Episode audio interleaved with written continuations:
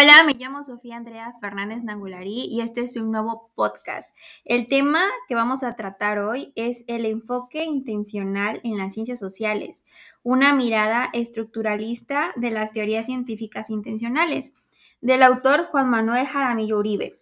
Tengo como invitado a mi gran amigo, licenciado en Educación Física y con la maestría en Educación Especial, Fabián de Jesús Díaz Mechú. Hola, ¿qué tal? Me da mucho gusto compartir este espacio con ustedes. Bueno, iniciemos con nuestra plática. Primera pregunta a tratar. ¿Qué crees que sea un enfoque intencional?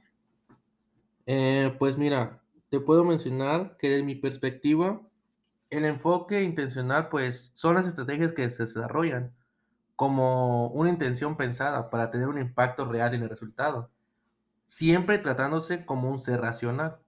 Bueno, eso es cierto. También lo podemos hasta relacionar con su nombre, intencional, para describir que tiene la intención, vaya, de comprender las acciones que un ser está demostrando. Pero ahora, ¿cuál es el enfoque intencional en las ciencias sociales? Pues te comento que el enfoque intencional está presente siempre en todas las teorías sociales. Y de ahí derivamos que las teorías son las explicaciones y predicciones de los hechos que pueden ocurrir. Y como maestros, ¿acaso manejamos teorías? Pues principalmente observar nuestro grupo de chicos, identificar el problema que queremos resolver y crear estrategias que posiblemente le darán solución. Y es aquí donde estamos construyendo teorías. Así es, porque después de eso implementamos las actividades. Ah, bueno, sí, la experimentación, ¿no? En este caso. Y finalmente registramos los resultados. Básicamente, las planeaciones de clase, en las planeaciones de clase estamos involucrando también un método científico que viene ya desde el enfoque cualitativo y cuantitativo. Eh, realmente como docentes también somos científicos de la educación y estamos creando en diario, todos los días, una teoría nueva que va a beneficiar desde nuestra perspectiva la resolución del problema que estamos viendo. Y no solo problemas sociales con los jóvenes, sino también problemas cognitivos, eh, como las habilidades matemáticas, la de comprensión lectora, pero también vienen ya los problemas realmente sociales, que son la violencia, el bullying, el rezago educativo, entre otras cosas. Pero ya hablando de, este tema, ¿cómo se presentan entonces las teorías de las ciencias sociales como teorías? Desde mi punto de vista, me identifico mucho con la teoría de la elección racional, porque toma en cuenta la cultura como una causa al, actuar. El agente tiene la intención de compartir las acciones que se cree tendrán las mejores respuestas. Y como maestro, considero que eso es lo que siempre estamos tratando de hacer en, la, eh, en, en nuestra labor, buscar las mejores formas de resolver problemas. Pero vuelvo a, reiterar que no solo son problemas em, educativos, de conocimiento, curriculares, sino que también son problemas que integran eh, las emociones y la manera de, de cómo los chicos van a, responder ante adversidades que se presenten. Exacto. Bueno, pues desde mi perspectiva, en mi ámbito laboral, yo puedo identificar cuando trabajo con mis alumnos, pues a la hora de ejecutar una serie de actividades en dos niveles de educación básica diferentes, como, como serían ejemplo, nivel preescolar y nivel secundaria, pues tenemos una respuesta del alumnado totalmente diferente. Porque si bien planificamos con el, objetivo de fortalecer y desarrollar sus capacidades en áreas específicas, eh, nos topamos primero que si seleccionamos la misma estrategia en preescolar y secundaria, pues los niños en preescolar pueden que lo vean divertido y aprendan progresivamente según nuestra planificación, porque esto es real. Pero en secundaria, los chicos y chicas les puede parecer muy aburrido la manera de cómo se desarrolla la actividad y las, las actitudes de ellos tienden a dejar de interesarse por lo cual no podemos alcanzar el objetivo que nos trazamos. Ahora, podemos entonces decir que aunque la planeación esté elaborada para alcanzar los objetivos, pues se debe manejar diferentes estrategias según el contexto y nivel básico de los alumnos, para obtener primero que nada su atención y se motiven a dar todo de ellos y tener una respuesta positiva al final del día. Cuando hablas de contexto, recuerdo mucho un, un problema o una, un concepto que es la etnografía, que es la que está relacionada con la investigación de las acciones sociales, pero tomando en cuenta su cultura. Y como maestros también tenemos esa, ese ejemplo en nuestro diario vivir, en en las escuelas que visitamos. Porque, por ejemplo, si yo tengo una, una, un grupo de tercer grado de secundaria, tengo mis planeaciones para tercer grado de secundaria, no va a ser lo misma, la misma respuesta de mis alumnos de una comunidad en San Cristóbal a la respuesta de los alumnos de una comunidad de Palenque, que son este municipios del estado de Chiapas en el país mexicano. Es el mismo nivel, tercer grado de secundaria, son los mismos temas, pero la cultura es diferente. Y lo veo también principalmente desde mi experiencia.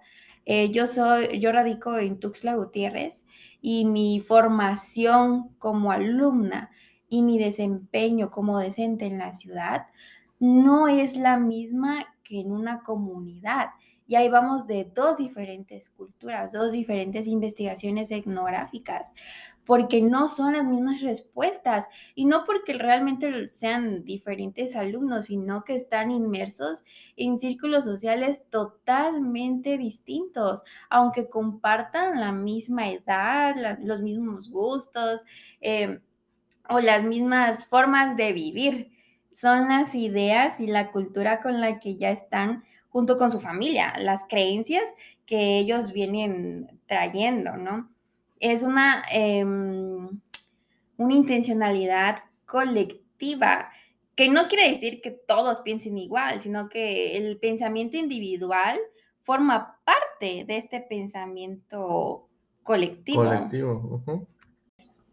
También puede ser que, de mi perspectiva como entrenador deportivo, en el fútbol soccer, eh, podemos hablar que a nivel colectivo, cuando hablamos de un equipo, este, son 11 jugadores que están en la cancha. Es un equipo, pero cada, en todas este, los jugadores a nivel individual tienen sus tareas que hacer y sus acciones.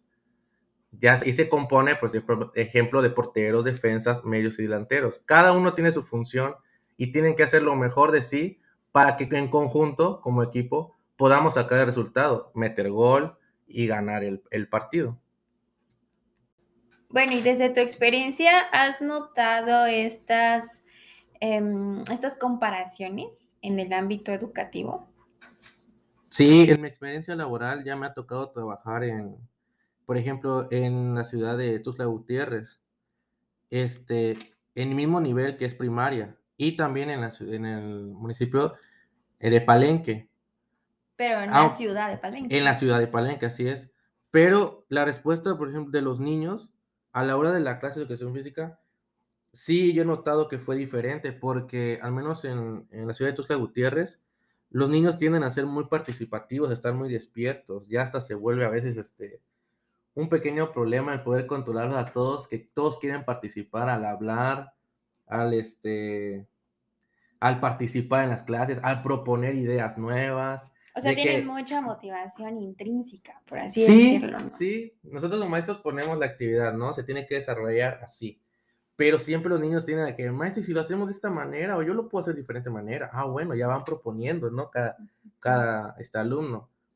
Eh, todo lo contrario en, en, el municipio de Palenque, ahí en la ciudad, este, porque sí se notó la diferencia que los niños tienden a ser muy, este, muy, muy tímidos, muy callados, de hecho, obviamente no participan, tiene que ser uno muy, este, estar ahí, este, bien, participa, hablar por su nombre, sí, estar ajá, buscar la manera de cómo motivarlos para que realicen la actividad, tratar de, crear un vínculo de confianza, principalmente porque mm, sí son muy, este, ¿cómo se puede decir cuando no... ¿Tímidos? Sí, tímidos, este, muy reservados, pues. Se cohiben, ¿no? Sí, sí, ajá. Es muy difícil crear un vínculo de confianza con ellos para que puedan, este, pues... Expresarse. Expresarse bien, ajá, y ya empezar a llevarte bien y que te, que te digan cómo, cómo les gustan las clases o qué actividades puedes hacer, cosas, hay actividades que, por ejemplo, puse en Tusla Gutiérrez y me funcionó muy bien, pero que al llevarlo allá dije, pues es el mismo nivel, es el mismo grado Es y me tiene que funcionar, pues sí, pero no te topas como, pues con que no, no, no es lo mismo, la respuesta de alumnos no es igual, pero se, ahí donde entra el del maestro, pues tienes que decir, bueno, ok, tengo que hacer otro tipo de estrategia para que lleve a cabo mi, mi objetivo. Y sí, sí me ha funcionado, pero sí es una experiencia que, que he vivido y he notado realmente en cuestión de la respuesta de los alumnos. Y es donde manejamos la explicación y la predicción de nuestras actividades, ¿no? O sea, tenemos la idea de que desde nuestro diagnóstico, las actividades y las estrategias que implementamos van a tener un, resultado esperado, ¿no? Y si nos sirvió con un cierto grupo, con, las, con características similares, pensamos que otro grupo social con características similares, como en el ejemplo que, que dices, o sea, alumnos de sexto de primaria, de ciudad, o sea, un lugar urbanizado, dichas estrategias si sirvieron en la ciudad 1 van a servir en la ciudad 2, ¿no? Y nos topamos que es mucha la diferencia. Son seis horas de viaje de diferencia, pero se supone que es un ambiente urbano, entonces es- eh, la idea es de que van a tener las mismas respuestas, cuando realmente no. ¿Y a qué crees que se deba? Porque desde mi punto de vista muy personal, es eh, eh, la cultura familiar, la cultura social incluso, las amistades, que también influyen en el comportamiento de nuestros chicos, ¿no? De hecho, sí, la manera, bueno, más que nada siento que lo familiar, porque te das cuenta también, uno como docente va descubriendo cómo llevan a veces este, su vida día a día los alumnos. Eh, por ejemplo, en Tuzla tienen diferentes actividades y yo me di cuenta, alumnos que tenía aquí en Tuzla Gutiérrez, eh, por las tardes practicaban otro tipo de, este, de deporte o canto o algo que desarrollaban los niños por las tardes. Artes, como algo más extraescolar, ¿no? Sí, claro.